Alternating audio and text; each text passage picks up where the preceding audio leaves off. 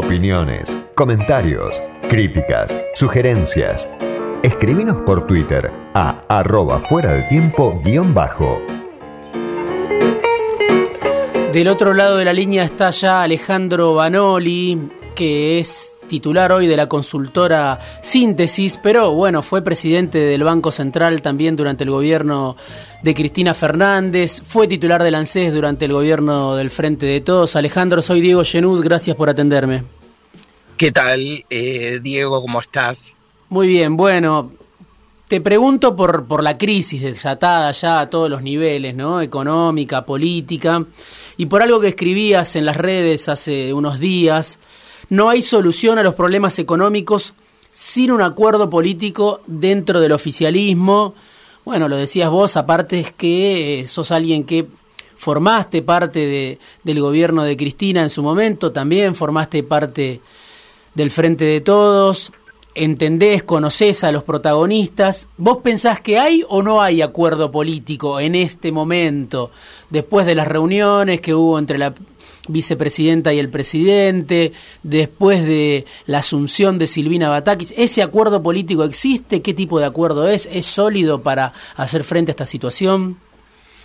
A ver, eh, en este momento me parece que eh, se están viendo los gérmenes de un posible acuerdo político, ¿no? Yo creo que un acuerdo político de mínima fue el hecho de que eh, dejara su cargo Martín Guzmán, que era cuestionado por el kirchnerismo, y que asumiera Silvina Batakis, que de alguna forma es una persona eh, que eh, el kirchnerismo mira con mayor expectativa, ¿no? Entonces me parece que esa recomposición que es muy parcial eh, es un viso de solución. Por otro lado, en la semana trascendió que se multiplicaron los contactos entre los líderes del oficialismo, con lo cual creo que hay una conciencia que hay que dar mayores pasos, ¿no? que hay que cristalizar con mayor fuerza la llegada de Batakis con un acuerdo político que se vea como más permanente, más sólido, que permita mostrar un, rumbo económico para enfrentar esta crisis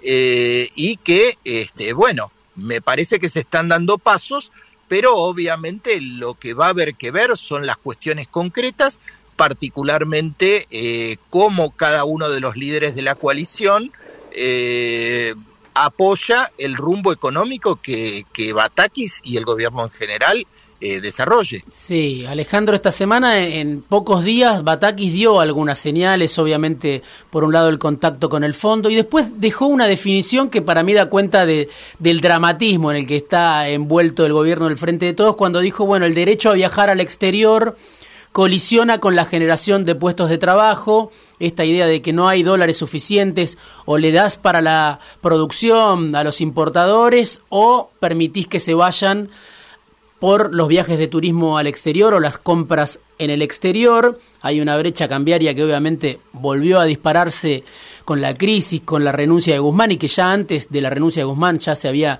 empezado a ampliar más todavía. Y vos decías, hay tres opciones que tiene el gobierno. Devaluar desdoblamiento cambiario o restringir más todavía las importaciones que vos pensás que es lo más probable que haga. ¿Cuánto aguanta este esquema? Sí, bueno, te cuento, eso que estás leyendo es algo que salió en el informe eh, de principios del mes pasado, donde avisorábamos como esas tres alternativas. Obviamente, creo que hace falta una salida superadora. Como hablábamos en la pregunta anterior, eso tiene que ver con resolver lo político. Creo que ningún ministro de Economía, ningún equipo económico puede en el marco de una crisis política este, gerenciar adecuadamente una situación muy compleja, como la que estamos viviendo en un contexto de una crisis internacional que aumenta la inflación en todos los países y que genera este, enormes restricciones.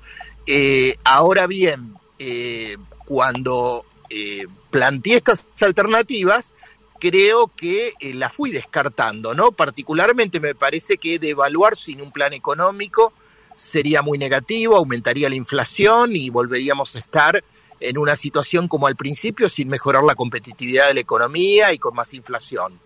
Por otro lado, creo que un desdoblamiento cambiario tampoco es el camino porque eh, es una situación compleja porque generalmente cuando hubo desdoblamientos, por ejemplo, yo recuerdo el plan primavera en la época de Alfonsín, lo que ocurre es que todos piden dólares al dólar más barato, al dólar comercial, llamémoslo, y por otro lado todos quieren ingresar al dólar más alto, ¿no? Con lo cual se corre el riesgo eh, de eh, generar también una devaluación porque no ingresarían dólares eh, al tipo de cambio comercial.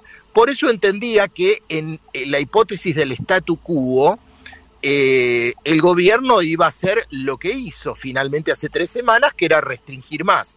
Ahora yo creo que falta un año y medio, la situación es muy crítica y me gustaría ver un gobierno que lance un plan antiinflacionario y que de alguna manera genere políticas más profundas para reducir la brecha cambiaria y fundamentalmente reducir las expectativas de devaluación asociadas con la inflación, porque si no, este torniquete de mayores importaciones, de freno a la liquidación de exportaciones, que está generando esta presión en la brecha y que alimenta la inflación, se va a profundizar. Por eso creo que es necesario eh, más allá de, parches o de soluciones parciales, creo que es hora de que el gobierno plantee un plan integral que eh, implique profundizar un poco las políticas eh, que llevaba a cabo el gobierno, el, perdón, el, equipo económico anterior, pero que bueno, tenga mayor profundidad para atacar las causas de la inflación.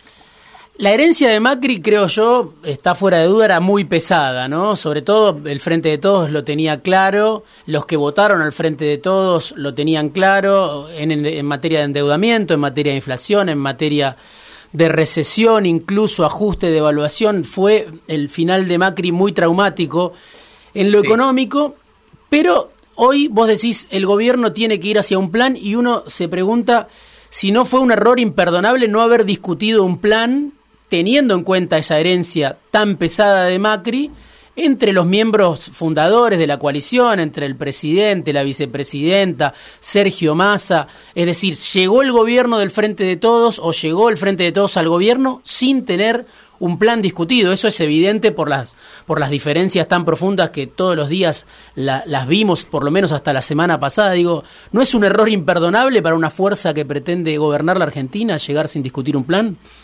Bueno, Creo que hubo situaciones extraordinarias y anómalas, ¿no? Creo que, eh, y ahora voy a la responsabilidad y a contestarte concretamente, hay que decir que no era esperable que viniera la pandemia y que tampoco era esperable una crisis internacional con un nivel inflacionario en el mundo, el mayor en 40 años, y una inflación con recesión. Dicho esto, y cuando las cosas se pusieron difíciles ya, este, eh, digamos, eh, a partir del segundo trimestre de 2020, eh, creo que era necesario, ¿no? Que indudablemente el hecho de que hubiera visiones políticas distintas, que hubiera diferencias en cómo acometer la estrategia, indudablemente fue un hándicap muy grande, ¿no? Y eso se vio claramente el año pasado donde si bien hubo una recuperación respecto a la pandemia, indudablemente hubo cuestiones estructurales que no fueron resueltas, la cuestión externa, la cuestión inflacionaria, y bueno, la economía se fue deteriorando. Indudablemente si un plan económico integral se hubiera lanzado un año y medio atrás, creo que otra sería la, solución y creo que todos eh, deben o debemos hacernos una autocrítica por eso. ¿El acuerdo con el fondo vos pensás se puede cumplir tal y cual está diseñado? Bataki ya se contactó con el Fondo Monetario Internacional, quedó Chodos como puente con Georgieva, con el directorio del fondo. Ahora, ¿se puede cumplir? Porque lo que vemos es que exige además un ajuste para, para el segundo semestre, ¿no? ¿Vos pensás que se puede cumplir? Desde el cristianismo de entrada dijeron que no se podía cumplir, después vino la guerra, pero ahora, en estos términos... ¿Qué, significa el acuerdo ah, con el fondo? Creo que eh, acá entramos en una discusión eh, finita. Yo creo que tal cual como fue formulado no se puede cumplir. Y hay una cuestión que es básica, digamos. Eh, la inflación del programa, que inicialmente estaba en torno al, al 33% y después tuvo que deslizarse dos veces, claramente este año eh, en el mejor de los casos va a estar en torno al 70%. Entonces, obviamente, el comportamiento de las distintas variables y metas que están atadas a la evolución de eh, precios clave de la economía, como la energía, que impacta en los subsidios, los alimentos, que impactan en la inflación y en la necesidad de compensar a los sectores muy vulnerables, hacen de que tratar de cumplir a rajatabla la meta sería muy recesivo y tendría un alto costo social. Yo creo que el gobierno va a tener que buscar lo que se conoce técnicamente como un waiver, que es que el Fondo Monetario eh, perdone deslizamientos en tanto y en cuanto, bueno, se muestre una voluntad de cumplir dentro de márgenes razonables. Es decir, concretamente creo que tanto las metas fiscales como las metas monetarias, como la meta de acumulación de reservas, van a tener que ser revisadas a la luz de un contexto donde el conjunto de los precios de la economía mundial y el contexto cambió completamente y esto va a ser aplicable no solamente para la Argentina, creo que otros países que son importadores de energía, importadores de alimentos van a tener serias dificultades, sobre todo en un momento donde Estados Unidos y Europa están subiendo la tasa de interés y también los flujos financieros eh, están eh, dejando las eh, inversiones en los países que se perciben como menos seguros. Esto sería ya para, para discutir en un programa especial y espero que, en algún momento lo, lo podamos hacer, de hecho era un poco la idea, pero vos planteabas hace algunos meses dos eh, ejemplos o dos referencias de la historia argentina recientes, que son por un lado el plan austral de Surruil y por otro lado la convertibilidad de Caballo que en su momento buscaron abordar el tema de la inflación, ¿no? Y vos decías, hace falta terminar con la indexación de una serie de variables que hoy dominan la economía, pero al mismo tiempo planteabas hay que mejorar los ingresos. ¿Cómo se puede lograr eso teniendo en cuenta que desindexar, que es lo que plantean muchas de las consultoras del mercado, implicaría, uno lo ve, al menos en, mi opinión, ajustar más sobre los ingresos, ¿no? Desligar a salarios y jubilaciones del aumento inflacionario. Bueno, la verdad que eh, hay que encontrar la cuadratura del círculo, ¿no? Porque es una necesidad tratar de eh, ir reduciendo eh, el déficit fiscal en alguna medida, pero por otro lado también, y parece contradictorio, eh, recuperar los ingresos populares en un contexto donde eh, el contexto externo es muy difícil. Por eso yo creo y tomo como referencia las experiencias que vos citás del Plan Austral y el Plan de Convertibilidad, en el sentido de que fueron planes integrales que plantearon cortar los factores inflacionarios de raíz. Yo creo que hoy las condiciones no son las mismas.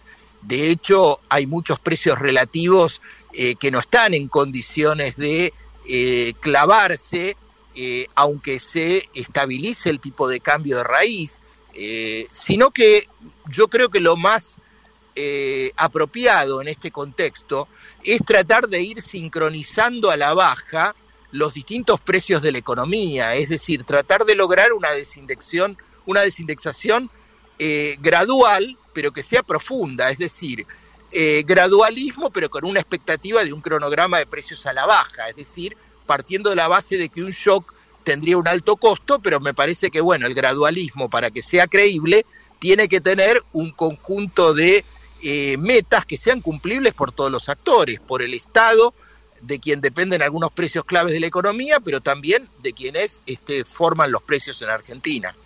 Alejandro, te agradezco muchísimo este rato en Fuera de Tiempo. Espero que, volvamos a charlar y con más detalles sobre, sobre esta propuesta o este estudio que habías hecho desde la consultora Síntesis. Gracias por este rato.